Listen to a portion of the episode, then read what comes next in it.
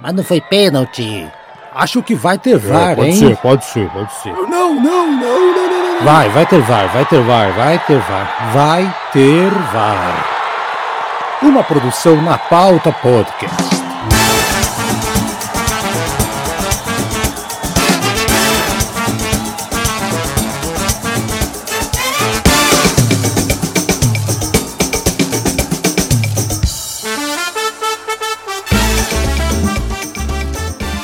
Sejam bem-vindos ao episódio número 55 do nosso podcast Vai Ter VAR, gravado na segunda-feira, 11 de julho.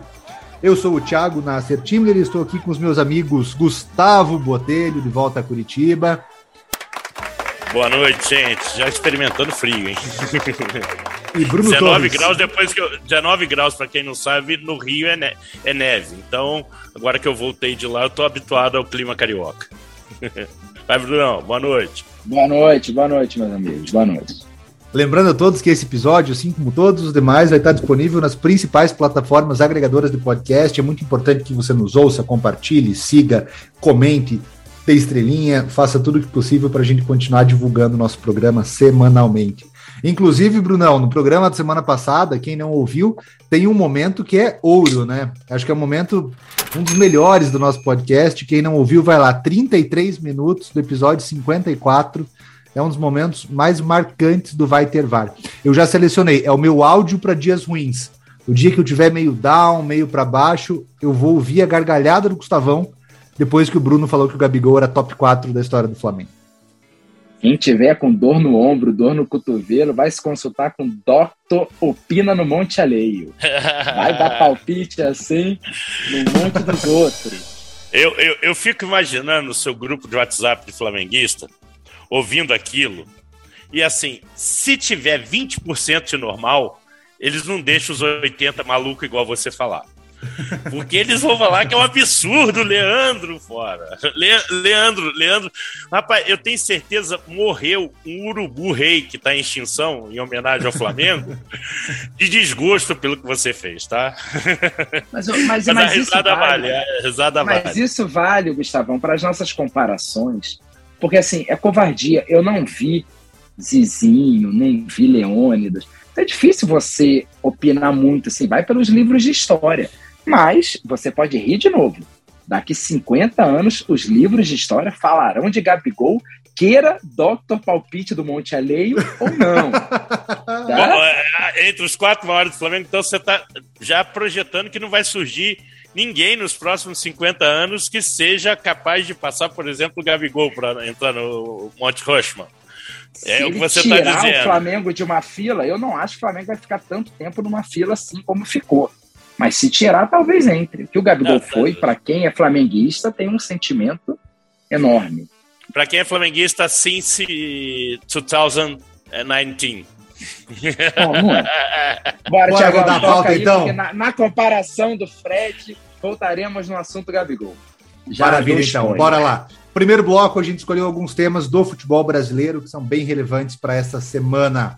Primeiro tema, nossa primeira pergunta é: até onde chega o Corinthians em 2022? Eu lembro que no começo do ano a gente falou que o Corinthians ia ficar um degrau abaixo do Flamengo, do Atlético Mineiro, do Palmeiras, mas tinha muito jogador, se reforçou, inclusive, trouxe Júnior Moraes, eh, perdeu o Paulinho machucado, agora trouxe o Yuri Alberto. A gente falou isso. Está abaixo dos três que vão disputar os títulos, mas pode brigar em uma das competições. Corinthians passou pelo Boca na Bomboneira, na Libertadores, está classificado para as quartas de final, encaminhou sua classificação na Copa do Brasil, porque venceu o primeiro jogo de 4 a 0 em cima do Santos. Tem o jogo da volta na quarta-feira, mas já está encaminhada a classificação. E o Corinthians é vice-líder do Campeonato Brasileiro, está um pontinho só atrás do líder Palmeiras. A pergunta que fica é: até onde vai ter perna o Corinthians? Vocês acham que é real a gente pensar na possibilidade do Corinthians morder algum desses títulos? Posso começar? Claro, claro, vai lá, Bruno. Não. É, não, eu não acho real. Tá? Eu acho que o futebol mostra porque ele é tão apaixonante. Se o Benedetto não tivesse de sacanagem e se o Rodinei não fosse o Rodinei, essa pergunta não estaria nesse podcast nesse momento. Mas JJ já tinha avisado. Vitor Pereira era o melhor português aqui no Brasil. Ele é muito bom técnico. Deixar o Corinthians nessa posição do brasileiro, eu acho que ele tem todo o mérito. Mas o futebol é muito mais fácil você destruir do que você construir. Então, assim, na parte defensiva, ele é muito bom. O time do Corinthians é muito obediente taticamente, mas para ganhar os campeonatos, ele vai ter que criar. E eu não consigo ver esse Corinthians criando. Pode passar do Flamengo? Pode. Um 2, 0 a 0 0 a 0 pênalti, igual foi, pode acontecer. O Corinthians pode ganhar na, na arena do Corinthians e segurar um resultado Rio? Pode. Mas ir mais além, lá na final, no possível Corinthians e Palmeiras, eu não apostaria. Copa do Brasil já passou, mas depois vai pegar time grande, também é complicado. E no brasileiro, sem chance. Ele não vai nessa toada até o final do ano. Ah, a pergunta é: ele pode beliscar? Pode. Claro que pode. Está vivo nas três frentes. A questão do Corinthians que a gente bateu lá no começo é, é há uma data meio limite, né, para a gente ver se vai chegar, mas aí é covardia que aí a gente é engenheiro de obra pronta. Que é setembro que a gente colocou por causa muito da idade. Tanto que o, o Vitor Pereira, até anteriormente, eu não lembro em qual jogo foi, ele, ele ficou elogiando os miúdos, que são os jovens, né? que estão segurando a bronca, porque o Corinthians já está estourado. O Corinthians está jogando com um time cheio de desfalque, um atrás do outro. Foi pro Covid, com Boca. Né? O, o que o Bruno fala é interessante. Agora você vê, né?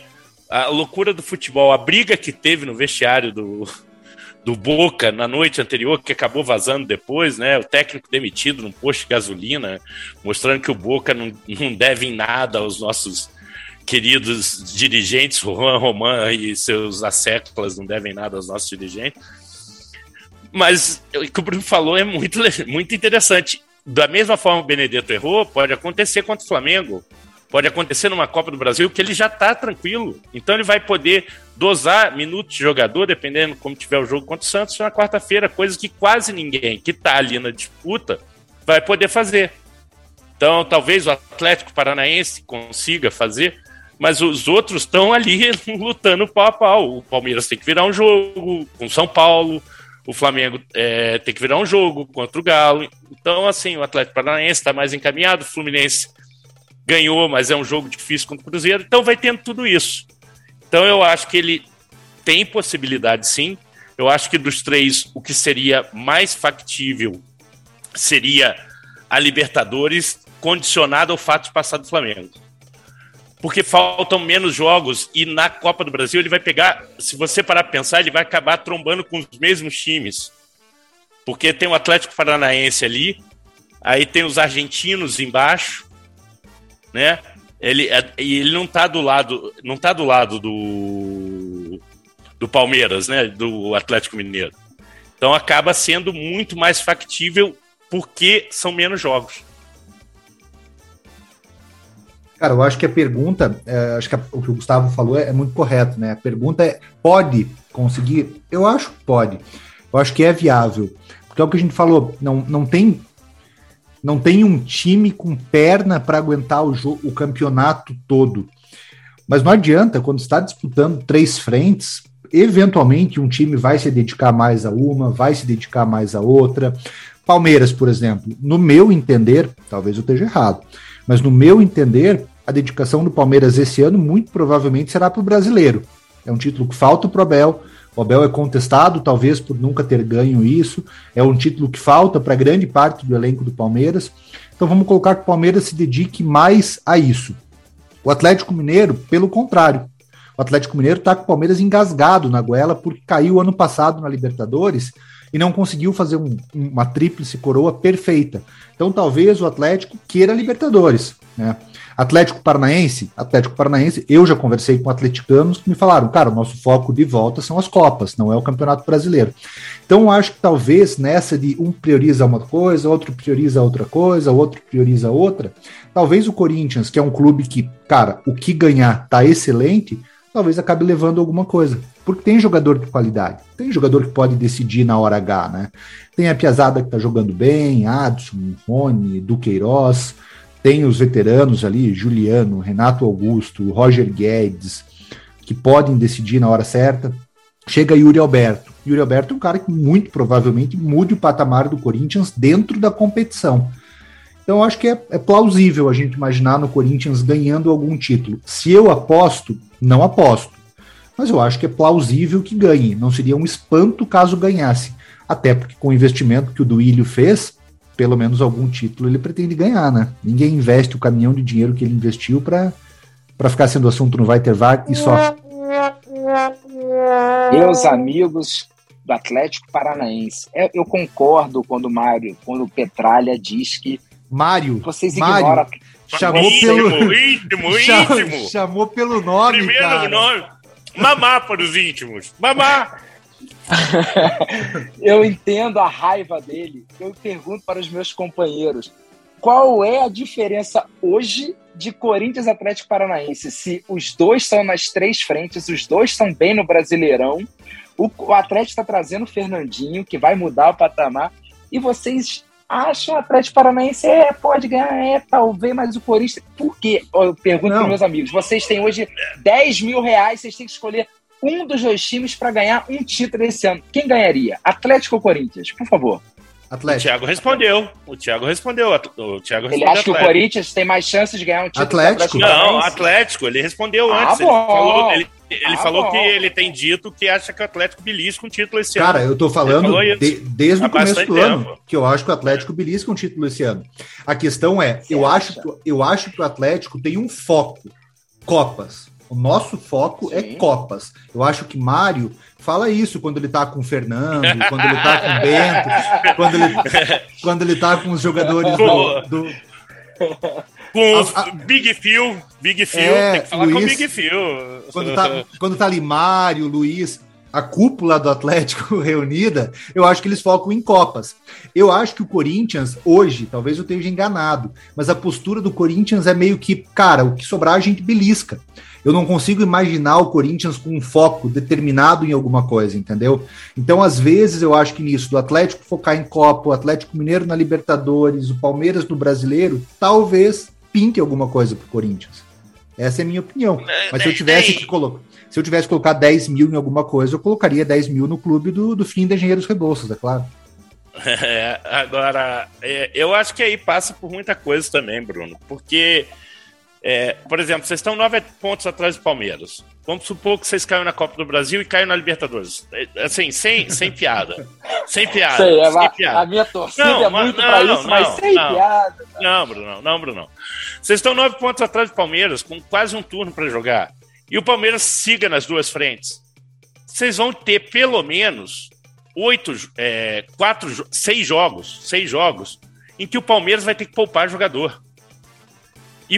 Possivelmente vai jogar com times que não estão disputando nada, porque o funil foi mais um pouco, de repente alguém caiu a colar, e isso pode mudar o campeonato. Então, assim, isso pode acontecer. Corinthians também. Vamos supor que o Corinthians mantenha na Copa do Brasil, porque a gente já sabe que eu, eu acho que não, não vira, e, e perca para vocês. Ele fica com duas. E aí, estando já numa semi de Copa do Brasil, de repente é hora de olhar assim e o brasileiro começa a apertar, ele olhar e falar: ó, agora eu vou focar. Então acho que isso que o Thiago falou faz muito sentido. Ele não tem um foco ainda. Nas próximas, nos próximos capítulos ele pode virar o foco. E tudo depende de como vai seguir, né? E agora tem a janelona que se tudo acontecer como vem especulado, vai mudar bastante coisa, né? O que a gente já tem certo aí são algumas coisas que eu acho que mudam o patamar de alguns times, mas pode acontecer, a janela vai até o final do mês. Agora, Gustavo, é, eu não sei se para o bem ou para o mal do futebol brasileiro, a gente pode até debater isso em outro programa, o peso que hoje a Copa do Brasil tem no faturamento dos times, né? Então, assim, eu entendo e aprovo o Atlético Paranaense focar numa Copa do Brasil do que no brasileiro, porque para Atlético, assim, vamos brigar, a gente com certeza não vai cair. E eu tenho medo porque tá muito nítido que o Flamengo esse ano decidiu vamos apostar nas Copas. Eu acho muito arriscado. Que um erro, como aconteceu com o Andrés Pereira, põe teu objetivo por água abaixo. Então, é, o Flamengo, ao poupar contra o Santos e ao poupar contra o Corinthians, tem o recado que o objetivo dele é a Copa do Brasil. E eu acho um erro, porque a chance dele ser eliminado quarta-feira é gigante. E deixou três pontos em Itaquera porque quis jogar com o time reserva, né? Ah, mas não foi por causa disso, Bruno. O caso pegou pra caramba. Tem muita coisa que é jogo mesmo. E isso vai acontecer não. também nos campeonatos. Mas assim. Eu sei, mas, mas ele Pitico, poupou todo mundo, Pitico. Pitico, ele Pitico saudades. Mundo. Antes que eu me esqueça, Pitico saudades, tá? Não podemos deixar um, o grande jogador do Fulan de tá. fora dessa discussão. Mas assim, o Bruno, isso, isso eu não acho. Eu não acho que a, a mensagem de ser Copa do Brasil, até pela questão financeira, eu entendo isso. Eu acho que isso faz parte também de planejamento mas é, é uma questão também de quão longe você está no campeonato e quanto campeonato brasileiro você tem para frente, Bruno. Porque a Copa do Brasil tem que decidir pontos, agora, cara. Mas três pontos hoje. Mas é lá no planejamento. Lá eu sei, frente. Bruno, mas planejamento. Jogar contra o Corinthians em Itaquera. Você vai contar três pontos para você? Não, você vai contar um. Não. Então, assim, na perda Pode de. Ser no seu planejamento, faz muito mais sentido você perder para o Corinthians e perder um ponto no brasileiro do que, de repente, ter um jogador importante lesionado para o jogo contra o Galo e você ser eliminado da Copa do Brasil. Então, eu acho que isso é uma discussão que é muito mais complexa. É, mas eu tô com o Thiago, acho que o Palmeiras, o foco, eu acho que ele descreveu bem de quem são os focos aí, né?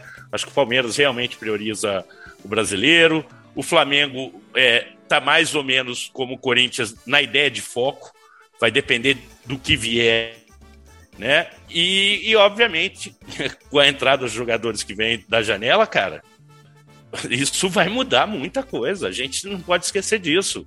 O Flamengo acertar com Vidal, Cebolinha, Wendel e o Wallace. O Atlético com o Fernandinho.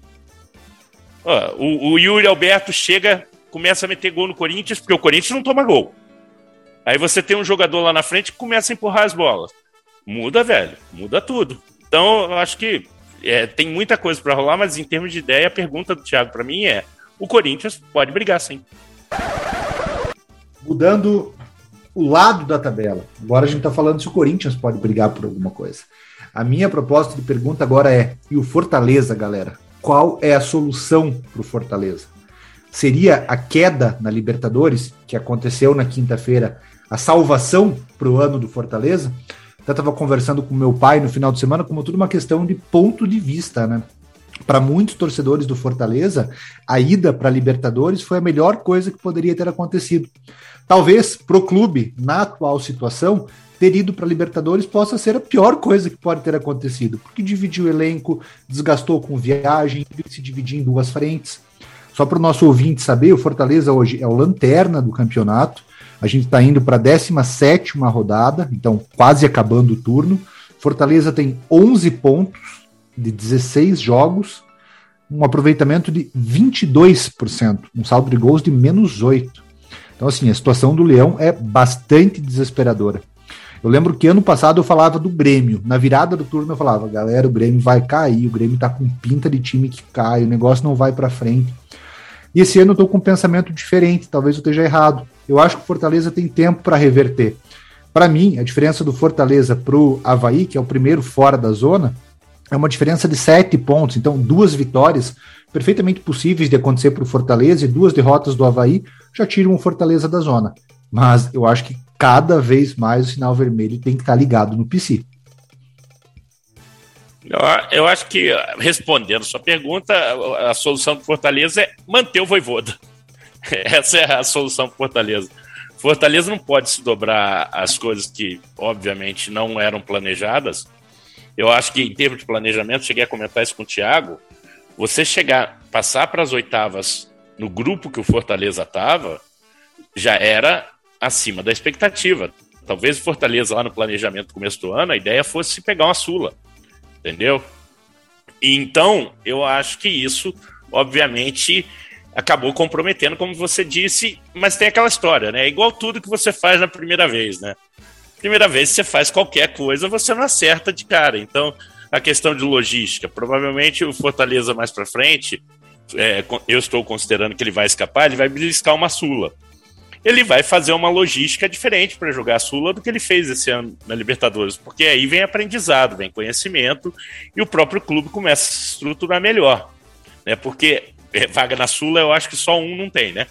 O resto todo mundo tem. Quem não caiu tem um fora da zona e para cima todo mundo, considerando, obviamente, que nós vamos ter ganhadores brasileiros na Libertadores e na Sul-Americana, o que eu plenamente considero.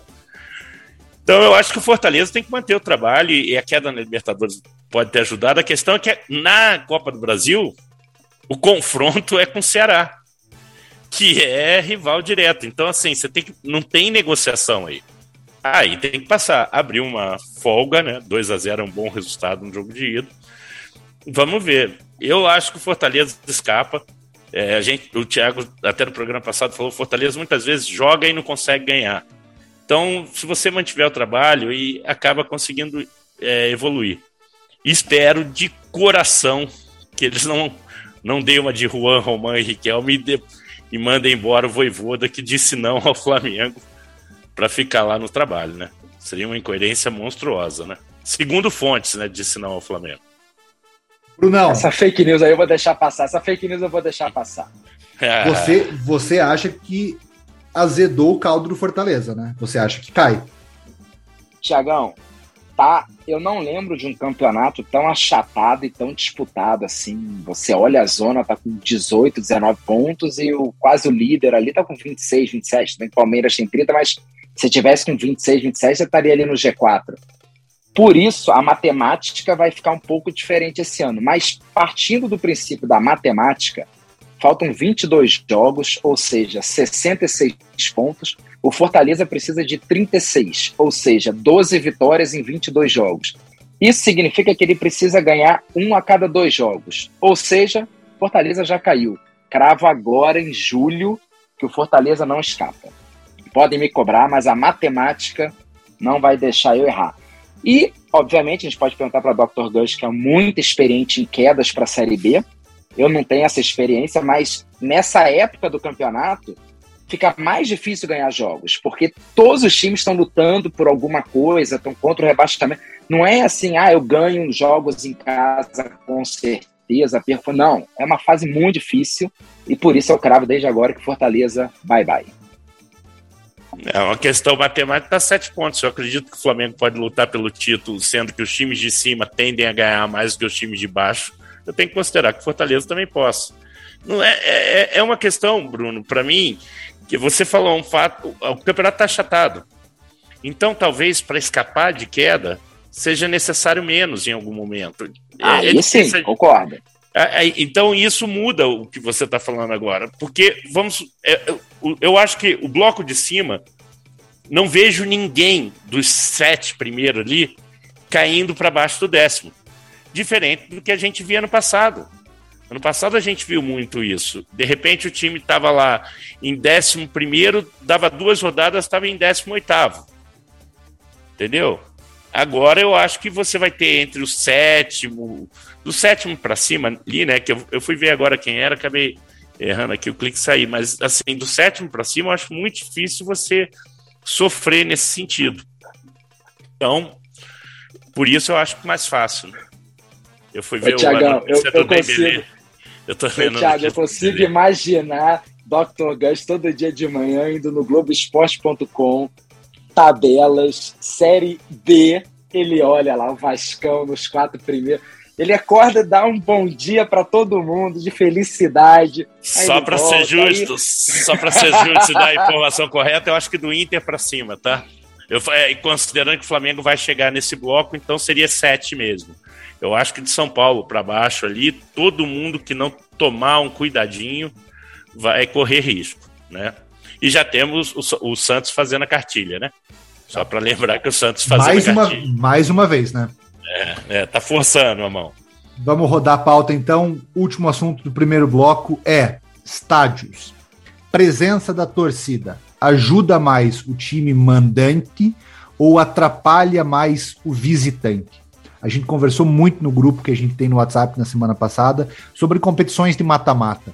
É melhor abrir o mata em casa ou é melhor finalizar o mata-mata em casa? Porque é da forma que as tabelas hoje em dia são construídas, né? O time de melhor campanha, então, de certa forma, ele é beneficiado com a possibilidade de decidir em casa o confronto.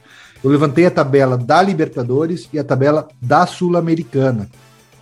Das oito partidas de oitavas de final, só dois times começaram abrindo vantagem em casa e se classificaram, que foi o Atlético Paranaense e o Vélez.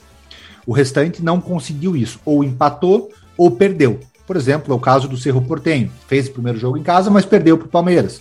Tolima fez o primeiro jogo em casa, mas perdeu para o Flamengo. Emelec fez o primeiro jogo em casa, mas acabou empatando com o Atlético. Então, o time que tinha a possibilidade de abrir a série com vitória dentro de casa só fez isso em dois de oito jogos. Na Sul-Americana, mesma coisa. Os times que tinham a possibilidade de começar a série como mandante decidindo em casa só conseguiram fazer isso em dois de oito jogos, que foi o Independiente Del Valle e o Nacional do Uruguai. Então, pelo que aconteceu. E o Colo-Colo? E o Colo-Colo perdeu. O Colo-Colo. Ah, não, ah, ah, tá, desculpa, eu achei que Exato. tinha aberto. Ele, tá, ele, ele, ele, ele mas ele não tá conseguiu certo. decidir o jogo em casa, é. né? Então, pelo é. que a gente tem na conjuntura desse ano da Libertadores e da Sul-Americana, basicamente o time que começou em casa ele não teve o poder de fogo para liquidar o duelo, que vai muito de encontro com o que o Gustavo fala. O Gustavo defende a ideia de que fazer o segundo jogo em casa é sim melhor. Eu e o Bruno, a gente já pensa o contrário. A gente acha que, a depender do time, se for um time caseiro, se for um time muito enrolado, como por exemplo, o caso do Atlético Paranaense, é muito difícil jogar na Baixada, sempre foi. Eu acho que nessas situações, fazer o resultado em casa no primeiro jogo beneficia muito o time. Só que os números estão todos a favor do Gustavão. Agora fica difícil não, até não, não, não, não, não. Eu discordo, eu discordo. Pera aí, porque com o Gustavo, que não perde uma discussão, vamos ser justos, Thiago. Os oito times que você falou são os oito times de melhor campanha. E os oito times da Sul-Americana são os que vieram da Libertadores. Logo, quem fez o segundo jogo em casa é porque provavelmente eram os melhores times. Se você faz com os oito melhores campanhas o primeiro jogo em casa, pode ter certeza que o número seria ou seis ou oito. Então, assim, não é tudo a favor do Dr. Guns, não. Essa, agora você pega a Copa não, do é... Você pode pegar a Copa do Brasil, que é aleatório. Aí é o bom que É que ainda não teve, aí. né? É, é, que a Copa do Brasil só teve, a, você pode ver a anterior, né? Mas aí também. Isso, aí. Não, essa mesmo, é dessa é. agora. Dessa não, agora de... você vai ver com São Paulo. São Paulo fez o resultado agora na Copa do Brasil. Todo mundo fez o resultado, pô, menos o Bahia. Menos o Bahia. Isso, então, isso é legal. E é o único que, porra, fora de casa, o Atlético Paranaense era o único da primeira divisão, porque o Fluminense jogou em casa com o Cruzeiro. Então a gente não sabe a força do Mineirão se fosse no primeiro jogo. Então, assim, Dr. Gus não vai levar essa molezinha, não. Ele tá ali todo com o peito estufado, não é, é assim, eu, tava, eu, eu, ia ver a, a, fase anterior, mas a fase anterior é meio injusta porque ainda tem alguma. É, é, é não é tem... pro mérito, né? É sorteio, né? A Copa do Brasil talvez seja o mais interessante mesmo por causa do, do sorteio, porque isso que o Bruno colocou é verdade. É, realmente os times decidem em casa. São os times de melhor campanha. Aí se pergunta por que, que eles querem decidir em casa. Porque você não vê nenhum dirigente falando, não, eu prefiro ter a melhor campanha e poder escolher. Eu nunca vi ninguém falando isso. Eu, eu, eu usei como argumento e ainda uso que eu acho que, principalmente quando você não tem o gol qualificado, você ir para sua casa sabendo que você pode fazer é algo que te dá uma certa vantagem. É, é lógico, usando a Copa do Brasil.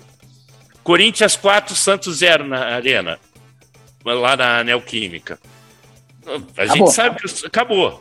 Agora, São acabou. Paulo 1x0 no Palmeiras. Não. Não.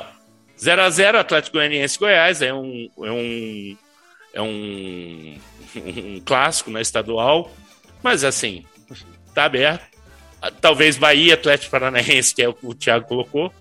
2 a 0 Fortaleza e Ceará.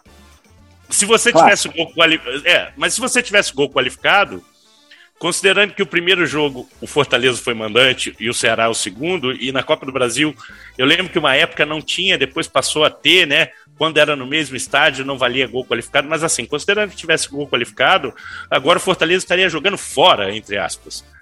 Se fizesse um gol, ele teria, tá o Ceará teria uma desvantagem muito grande de fazer o segundo jogo em casa.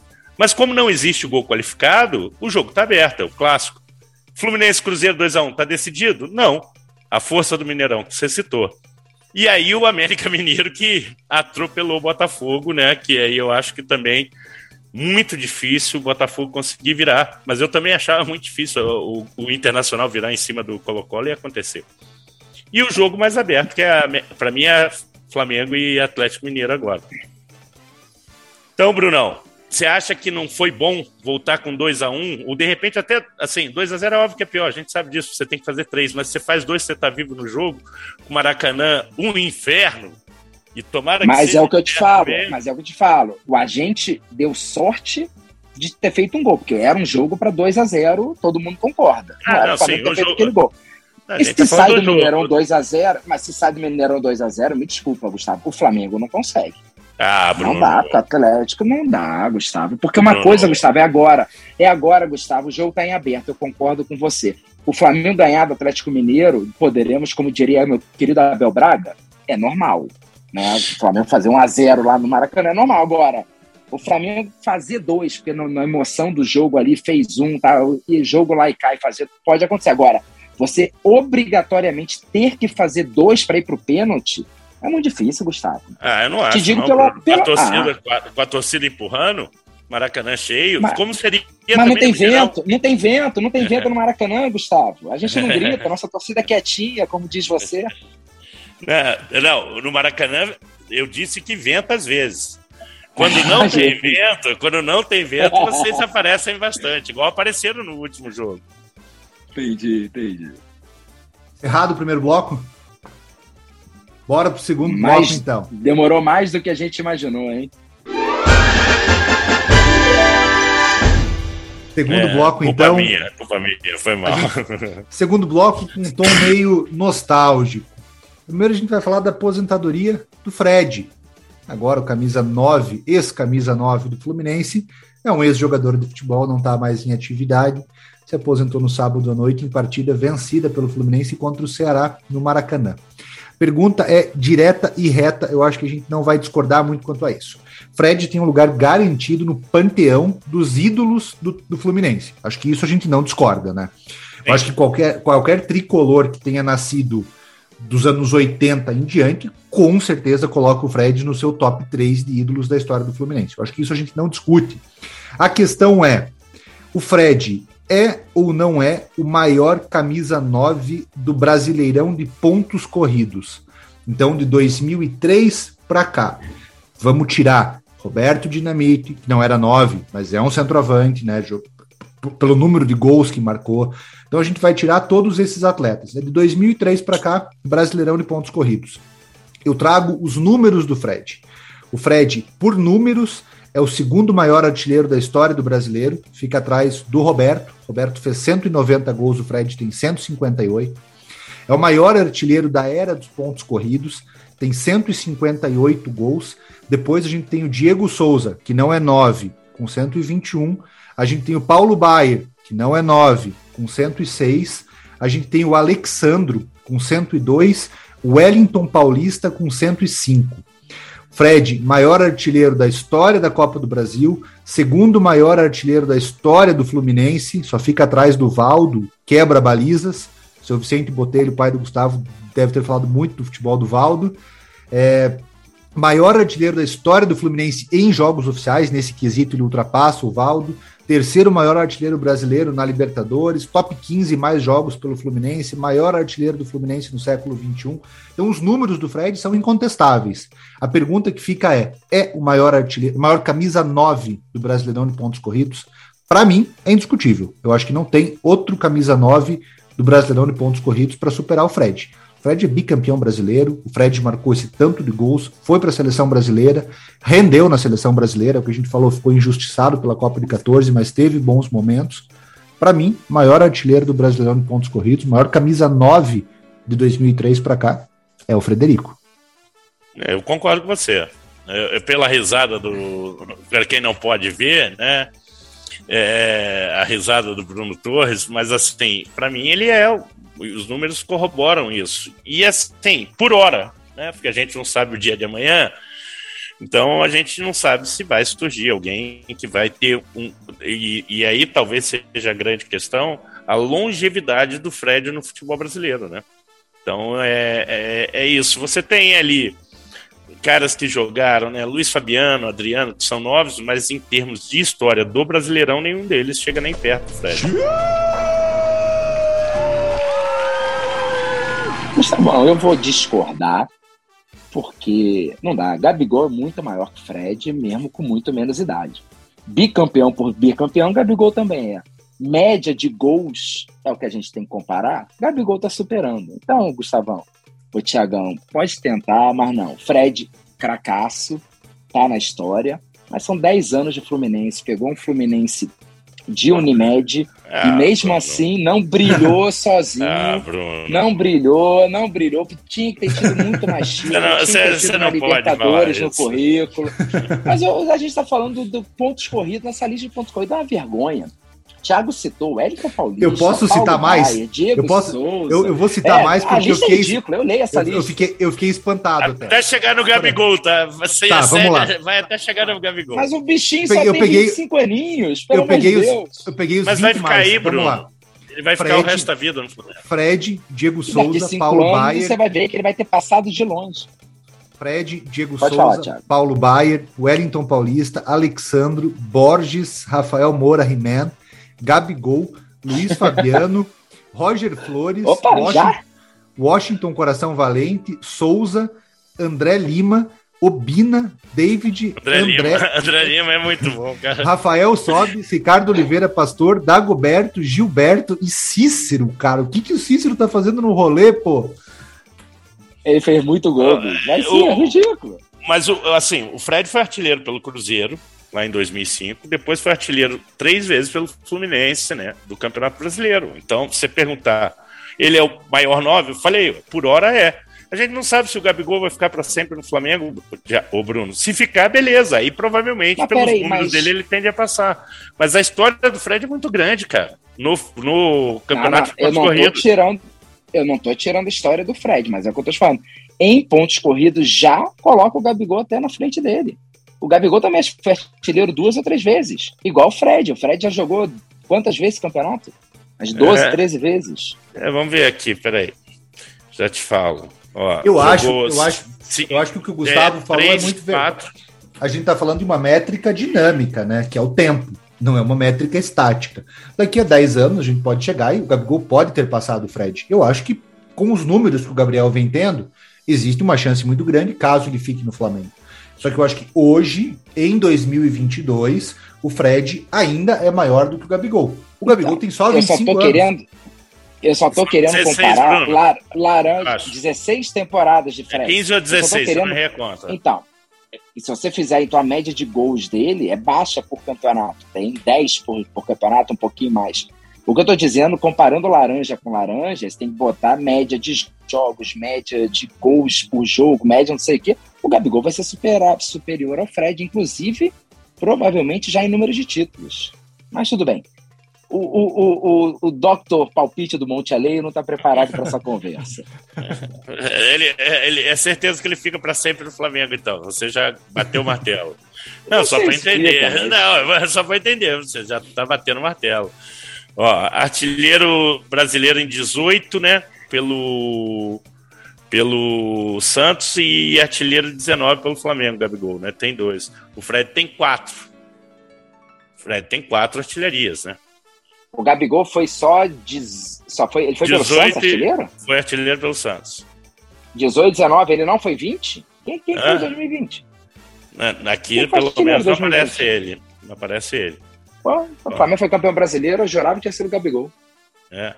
Mas tudo bem, tudo bem, posso estar errado. Não, é. cara, opinião não tem opinião errada, né? São opiniões. Isso, e agora, próxima. Eu acho que eu vou estar sozinho na próxima comparação. Pode, pode seguir a pauta. Bora lá então na próxima comparação? Cara, uma comparação que eu gostei muito de fazer, já entrando em clima de Copa do Mundo. A gente pegou os últimos dois títulos mundiais do Brasil, 94 e 2002, e a gente quer saber qual seleção dessas é a melhor: o Brasil de 94 ou o Brasil de 2002? Eu vou trazer antes alguns dados das duas seleções para a gente poder fazer nosso raciocínio. Tem muito em comum entre as duas seleções é que foram duas seleções extremamente contestadas, né? 94 vinha de uma seca de 24 anos sem título e 2002 veio de uma seleção extremamente contestada por uma convocação é, polêmica do Filipão, a não ida do Romário, a condição que o Ronaldo chegaria. Então foram duas seleções que chegaram na Copa do Mundo, se classificando na última rodada das eliminatórias e com bastante controvérsia, bastante desconfiança. Seleção de 94 Na primeira fase, o Brasil ficou no grupo B, venceu a Rússia por 2 a 0, venceu Camarões por 3 a 0 e empatou em 1 a 1 com a Suécia. Nas oitavas de final, venceu, venceu os Estados Unidos por 1 a 0.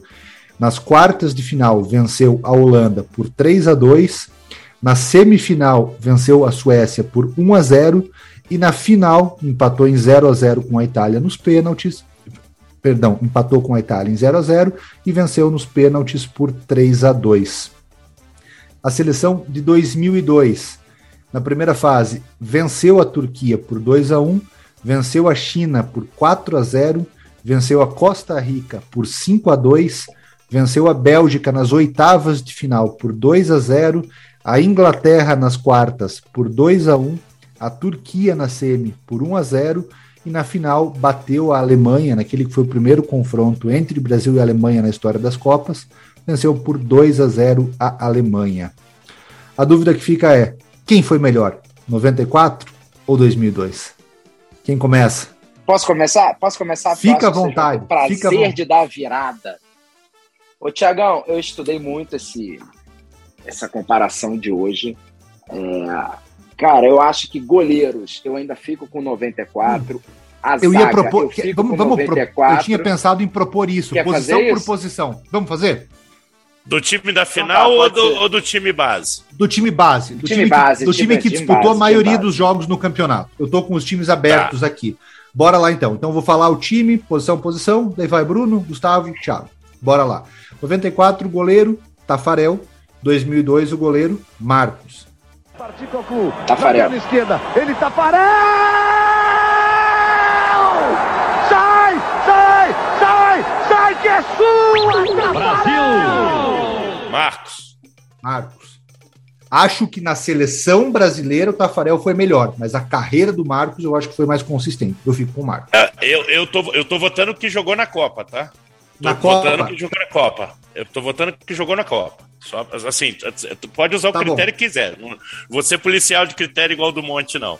Mas é, eu tô usando como critério que jogou na Copa. Se, Então, é, beleza. se é pra Eu ver vou- qual eu vou- seleção é Eu melhor. vou, de, eu vou de Marcos também. Jorginho ou Cafu na lateral direita? Cafu. Jorginho. Cara, eu vou de Jorginho Aí também. o, aí o meu critério, aí o meu critério é carreira tal e que é na Copa o Jorginho jogou mais que Cafu, eu acho. Eu vou de Jorginho. Eu vou de Cafu. Eu, eu mudei o esquema tático, eu coloquei o Edmilson de volante, porque a seleção de 2002 está num 3-5-2. Então eu mudei o esquema tático, peço perdão literal para fazer isso, tá? Dupla de zaga: Márcio Santos e Aldair em 94, Lúcio e Roque Júnior em 2002. Pra, Não pode tem falar, nem perdão. comparação. É, Não tem acho nem comparação. Dupla, dupla por dupla, eu ficaria com a de. Mas acho que dá pra montar. Mas Eu é, acho se eu for montar, eu monto Alda e, e Lúcio. Eu também. Pelo Lúcio e que Aldair. jogou na Copa. Eu tô botando que jogou na Copa, gente. Embora o Márcio tenha feito 94. uma baita Copa. 94 ganha. O Márcio Santos não é pior nem que o Lúcio, nem que o Roque Júnior. Ah, eu acho o Lúcio um baita zagueiro. Eu vou de Lúcio e Aldair. Vou de Lúcio Aldair também. Lateral esquerdo, Roberto Carlos ou Branco? Roberto. Roberto. Roberto também. Agora vamos para É que na verdade, é, na verdade, O Branco, na verdade, o Leonardo é gra- jogou. é, eu ia falar, só porque o Tabi Ramos toma canu- sopa de canudinho até hoje, por causa do Leonardo, que você não votou Leonardo, mas o Leonardo jogou mais jogo que o Branco. Sim, sim, sim. Jogou quatro, Mas o Roberto Carlos jogos. ganha dos dois. Né? O Ganha, ganha dos ganha dois. dos dois, né? Ganha dos Então dois. vamos Dominique. Mauro Silva ou Edmilson? Mauro Silva. Mauro, Mauro. pelo que jogou na Copa, Mauro. Não, não, Não, Mauro não, Icardi, Icardi. mas Mauro, Mauro Silva. É, Dunga ou Gilberto Silva? Dunga. Vou te falar que esse é o mais próximo, mas Dunga. Dunga jogou muito em 94. Dunga, para É. mim, Dunga. Eu acho que a gente tem que fazer um programa em homenagem ao Dunga para quebrar essa ideia de que o Dunga era só um quebrador de bola. O Dunga jogava muita bola. Vamos lá, meio de campo. Juninho Paulista ou Zinho? Mazinho, vamos colocar. Juninho Paulista ou Mazinho? Mazinho. É, é que assim, o Juninho joga até as quartas, né? Isso. Nas- é, é, até as Daí oitavas. Na- na daí quarta- entra o Kleber. Aí depois entra Kleberson. Aí você É, tá de brincadeira com a minha cara, né? Não, não, não, mas eu tô usando. Cleberson. Mas, mas eu tô usando por critério que jogou na Copa, Bruno. Pra mim, o Kleberson jogou mais do que o Mazinho na Copa.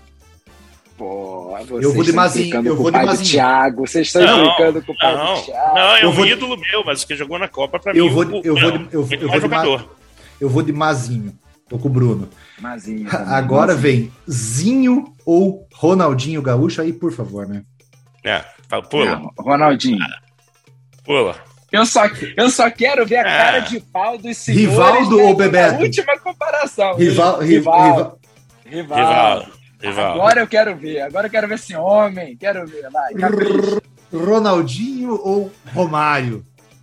Ronaldo! Ronaldo com folga! anos Ronaldo com Romário- folga! Eu O vou, eu, eu vou decidir. sozinho, eu vou decidir. amigos. É uma mentira. O Romário não ganhou a Copa sozinho, isso é uma mentira. Não ganhou. Mas vamos lá. Eu vou de Ronaldo.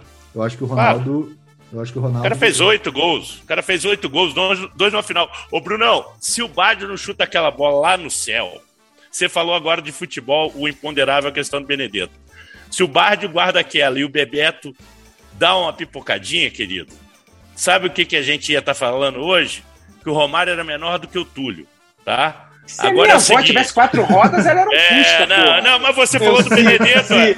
Ah, se- seu- você não tem, você não tem Ah, coerência que é nenhuma, isso? Bruno. Você falou do é Benedetto, se o Benedetto Meu chuta- amigo. Bruno, O Bruno, o Romário jogou o Romário demais jogou em 94. demais aquela Copa. O Romário jogou demais aquela Copa. Eu acho Eu que o Ronaldo diria nem que é. se- nem- eu acho que o Ronaldo nem Eu é o diria que melhor da talvez a gente nem tivesse em 94 se não fosse o Romário contra o Uruguai. Não, é, talvez estivesse, mas assim, nós vamos só mudar uma questão. O Ronaldo, o Ronaldo fez oito gols. Pra mim, o Ronaldo não é o melhor jogador brasileiro daquela Copa. Pra mim, o É melhor Rivaldo, jogador foi o é Rivaldo. tá?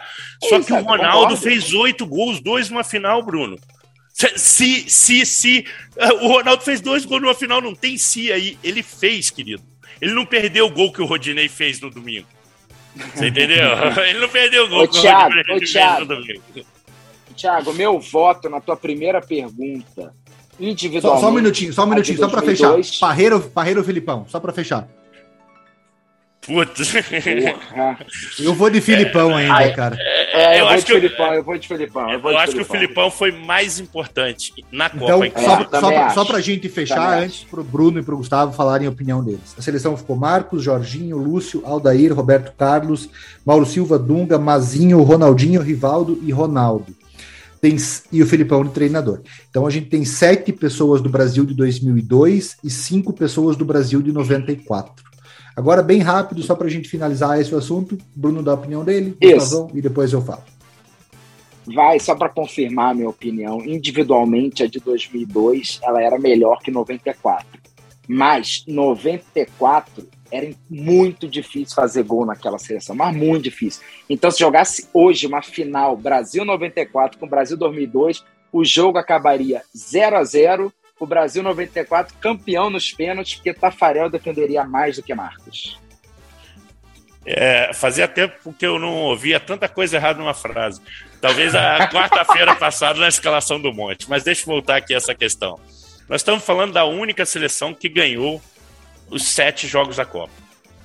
Né? Então, isso, isso para mim já torna de 2002.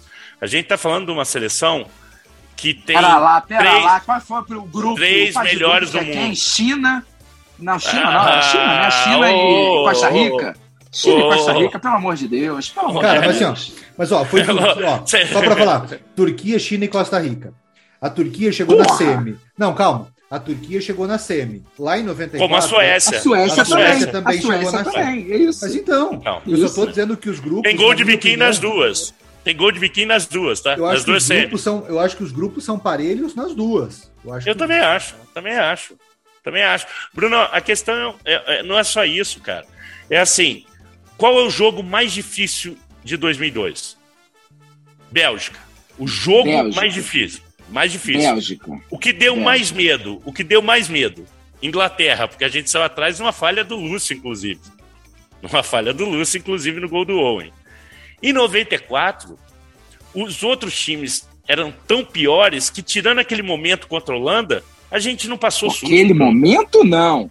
Aqui É. não, a Holanda era muito forte. A Holanda é muito mais forte Eu tô a falando da 2002. Não, era mais forte, mas o jogo, apesar de ter desenrolado difícil, o Brasil abre 2 a 0 no segundo tempo e deixa empatar, então fica aquela sensação. O Brasil pegou a pior Alemanha desses 100 anos de Copa do Mundo, na final de 2002. É. Você tem certeza Deus. disso? Você Ah, não viu a Alemanha em Alemanha. 2006? Quem ganharia? Quem ganharia? A Alemanha de 2002 ou a Itália de 94? A, a Inglaterra de, é, de 2002, Ah, ah. é, é, o- a- a- quem a gente pegou nas, nas quartas? A Holanda. A Holanda. Felipe. Não a Holanda é muito melhor. A Holanda é Não muito melhor. acho tão melhor assim, não, Bruno. E eu tava Ah, falando o seguinte: tem três melhores do mundo na seleção de 2002, cara. Você tem três melhores do mundo jogando. Então, assim, Ah, Gustavo. É, cara, é uma seleção que jogava muito bem. É, é- é é duro admitir isso, que o Filipão conseguiu fazer. Talvez a seleção brasileira aqui em Copa eu tenha visto na minha fase pós-adolescência e adulta a jogar o melhor futebol. O Brasil nunca Se você mais vai para essa comparão, se você vai para essa comparação absurda, o melhor jogador de 2002 era Banco em 94, para tu ver a força que era a seleção de Ah, 94. o Bruno, ele Ah, tinha 17 15, anos. Ah, mas tinha pô, 17 17 essa comparação E ele só, e ele só não entra. Ele só não entra. O Ronaldinho não era nada. Não, o Ronaldo- em 2002 o Ronaldinho, ainda. desculpa, o, Ronald- deixa me fenômeno, o Ronaldinho Gaúcho Eram dois. 2002. Eu- deixa eu me corrigir. Eram dois melhores do mundo. Porque o Ronaldinho viria Ah, a ser ok. melhor do mundo depois. Mas assim, Obrigado. mesmo sendo dois melhores do mundo, no Brasil de 94 não tinha nenhum até então. Porque o Romário vai ser melhor do mundo no final daquela temporada. E a- o Tá absurdo que você disse, o Bodão, o Bodão fala isso sempre, para você ter ideia com quem você anda falando que o, o Romário ganhou a Copa sozinho. O Romário não jogou nada na final, Bruno. O, o Romário não jogou nada na final, perdeu três gols absurdo. O Dunga foi o melhor jogador daquele jogo, inclusive, foi eleito o man of the match. Então, ah, assim, até falando o que o Thiago falou, eu acho que o Dunga talvez seja como jogador o cara mais incompreendido do Brasil e que se ele fosse gringo, ele ia ser muito maior do que tá aí, ó. Eu vou guardar depois a comparação que eu ia fazer agora para usar depois. Porque o Paul Gascone, por exemplo, não amarrava a chuteira do Dunga em termos de bola, cara. Não. E é um cara Não que tem um amarrava, tamanho concordo. enorme. O cara tem um tamanho enorme, Concordo. sabe? E, e nego compara o Dunga com o Gattuso. Isso me dá uma raiva, cara. Cara, eu, eu vou de 2002 também. Eu acho que 2002 foi uma seleção e, cara, tinha o Felipão de treinador, né? O Felipão nunca foi um treinador de características ofensivas. Mas eu acho que 2002 foi melhor e eu digo com segurança. Para mim, eu não sou o dono da razão, para mim foi bem melhor. Cara, foram 18 gols marcados. 94 foram 11. A seleção que não tomava gol de 94 tomou 3. 2002 tomou 4. 2002 fez 21 pontos. 94 fez 17. Então, assim, eu acho que é uma seleção muito melhor do que a seleção de 94. Muito melhor. Ah, mas se o treinador não fosse o Parreira, eu acho que o Parreira prendia demais. Também acho. Mas a gente vai colocar o C na história, a gente vai se perder no argumento. Eu acho. Não podemos ser injusto, que a seleção de 94 carregava um peso de 24 anos sem Não. título. E É, desses sim. três gols Não. que tomou, dois foi contra a Holanda e um foi contra um jogo que não valia mais nada, que a Suécia Não. no Camarões. terceiro jogo. Né? É, é, é, Suécia. não, Suécia. Suécia Não, na é, terceira não, rodada. A Camarões não foi 3x1? Não, Camarões 3 a 0. 3x0. 2x0? 3 a Não, 0. eu, eu concordo com você. Eu acho que o momento de 94 era um momento muito difícil. Muito mais difícil do que 2002, que a gente vinha de um título e de um vice-campeonato. Mas eu acho que 2002 foi uma seleção mais ofensiva e foi uma seleção que brilhava mais do que a seleção de 94. 94 eu não vi jogar ao vivo, mas eu vi todos os jogos daquela campanha, em VT, em reprise era uma seleção sonolenta. Para mim, era uma seleção sonolenta, era uma seleção que não me dava graça de ver jogar. Com os Estados Unidos foi difícil, foi 1 a 0 na miúda, num jogo que, cara, não convenceu. Com a menos. Horroroso. Com a menos, Thiago. Mas Com a horroroso. menos. Mas a não. menos, gente. Aí não pode tirar do contexto o que aconteceu. Com quantos minutos o Leonardo foi expulso, gente? Com 45 graus na sombra aquele jogo? Pô, tem que Não, um todos os contexto, jogos. né? Não, mas aí todos os jogos foram a 45 graus por causa da questão do, do fuso. Então, né? mais Porque- uma vez, é, então. Mais uma Mas vez. aí- né? é, mas a Mas, é eu, vou falar, eu vou falar para você, eu acho que o Brasil jogou melhor depois que tava com a 43. menos. Depois 43 tava com a menos. tempo. O primeiro tempo do Brasil foi horroroso e estava com 11. O segundo tempo estava com a menos, foi melhor do que o primeiro tempo. O jogo eu do vi Brasil, esse jogo outro dia. O jogo, do Brasil, jogo o jogo do Brasil com a Suécia na semi foi péssimo. Foi péssimo. O jogo do Brasil, o último jogo da primeira fase contra a Suécia em Detroit, foi péssimo, foi horrível. Então, assim, para mim, 2002 é muito mais convincente. E eu não sou defendendo, não estou defendendo família escolar, e porque eu acho que o Filipão, como treinador, tende muito mais a retranca do que ataque. Mas eu acho que 2002 jogou mais bonito que 94, sim. Concordo que o contexto de 94 é um contexto desfavorável. Uma Copa no calor, absurdo, jogar com 40 graus, vindo de 24 anos de seca, 24 anos com frustrações, né? 82, 86, 90 ficou marcado. Então, eu acho que o contexto de 94 era muito pior, mas eu acho que 2002 foi uma seleção melhor. Eu só quero eu fazer uma retratação, uma retratação, porque o Bruno falar ah, o gol contra a Suécia não valia nada. Claro que valia, cara. Você caía do outro lado da chave, que era muito mais difícil, Bruno. Você caía do outro lado da chave. Você, você não, a gente pegou os Estados Unidos, que se você for comparar, a Suécia acabou caindo para quem? É, batendo quem? Cadê aqui? Deixa eu achar. Romênia? Não, Romênia não, depois nas quartas, é, né? É, a Romênia, né? Nas quartas. Pegou a Arábia Saudita. Oitavas. Arábia Saudita. é, pede desculpa pra mim, vai, por favor. Não, mas é. Arábia é Saudita, Romênia e é... Bulgária. Bulgária. Bulgária não, Brasil, não, não, né? Não, não, é, é, o mesmo lado, é o mesmo lado, é o mesmo lado. Tem razão. Ô, Gustavão, ô, Gustavão, eu só acho que tem uma diferença de 94 e 2002. Uma é Rivaldo. Porque ele desequilibrava. Eu não tinha isso em 94. Se você pegar Ronaldinho Gaúcho e Rivaldo e colocar no lugar de Mazinho e Zinho, porra, porra, aí, de novo, não, não, o Rivaldo, o Rivaldo já jogava, né? Só para lembrar que 93 Rivaldo é campeão é, brasileiro. É, 93 e 94 é, ele, ele, é campeão. Ter ido, ele poderia ter ido. O Raí, que era muito craque, não jogou bolhufa é, criando, né? Tanto que pede a vaga pro Mazinho, né? É. Pro Mazinho. Que nem era meio. coisas né? da vida. É, é. Bora, da vida. bora fechar o programa? Bora. Bora palpitaço? Palpitaço, Ai, então. Copa do Brasil. Ai, Vamos Jesus. lá. Mesmo. Quer fazer Bruno, Gustavo, Thiago ou Thiago, Gustavo, Bruno? Pode ser, pode ser, pode ser. Pode ser qual dos dois, Bruno? Bruno, Bruno começa. Bruno, tá. Gustavo e Thiago. Beleza. Então vamos lá. Corinthians e Santos. Primeiro jogo em Itaquera, 4 a 0 para o Corinthians. Agora volta é em Santos na quarta-feira. Uh, putz, uh, 0 a 0 2 a 1 Santos. 2 a 0 Santos. Eu acho que o Santos ganha. 2 a 0 Santos. São Paulo 1, Palmeiras 0 no Morumbi. Quinta-feira tem a volta no Allianz Parque. Ah, 1 a 1 Passa São Paulo. Fechado com o Caião. É, 3 a 1 Palmeiras. 2 a 0 Palmeiras. 2 a 0 Palmeiras. Ó, só para só para vocês, eu li hoje que o Palmeiras está sem atacante nenhum, né? Rony não deve ir, Navarro não deve ir. Ele tá até sem o Verón para improvisar, só para vocês estarem cientes disso. É, eu não sabia disso, mas mantenha o meu palco 2 a 0. Eu também acho. Bahia 1, Atlético Paranaense 2 em Salvador. Agora, terça-feira, tem o retorno na Arena da Baixada. Atlético e Bahia. Mamá, quanto? 3 a 0 Atlético Paranaense. Falei com o Mamá aqui no WhatsApp. Mamá confirmou para você que é 3x0. 3x0, Eu tô com você. Eu acho também 3x0. 3x1. Eu acho que o Bahia faz um golzinho. 3x1, Atlético passa tranquilo. For... Atlético Goianiense 0, Goiás 0, mando de campo do Atlético na partida de ida. Agora, na partida de volta, mando de campo do Goiás. Troca o estádio, né, Thiago? Troca, troca o estádio. Troca, troca o estádio. O Han foi no Antônio Ascioli e agora na Serrinha da Serrinha, né? 1x0 1x0 Goiás. 2x1 Goiás. 2x1 Goiás. 2x1 Goiás. Fortaleza 2, Ceará 0 no Castelão, com mando de campo do Fortaleza. Agora na volta, também no Castelão, mas com mando do Ceará, é a partida de volta.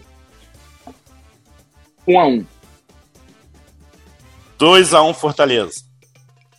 2x1 Ceará. 2x1 Ceará.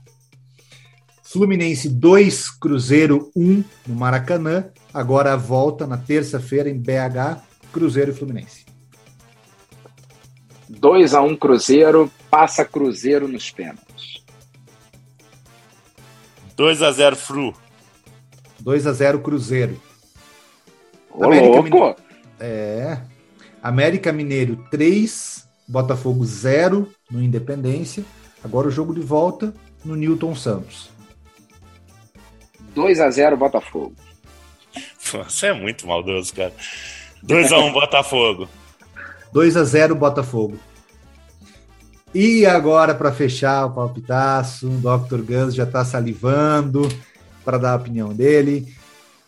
Em Belo Horizonte, o Atlético Mineiro venceu o Flamengo por 2 a 1 e agora vem o grande jogo das oitavas de final, partida de volta no Maracanã, na quarta-feira, às nove e meia da noite.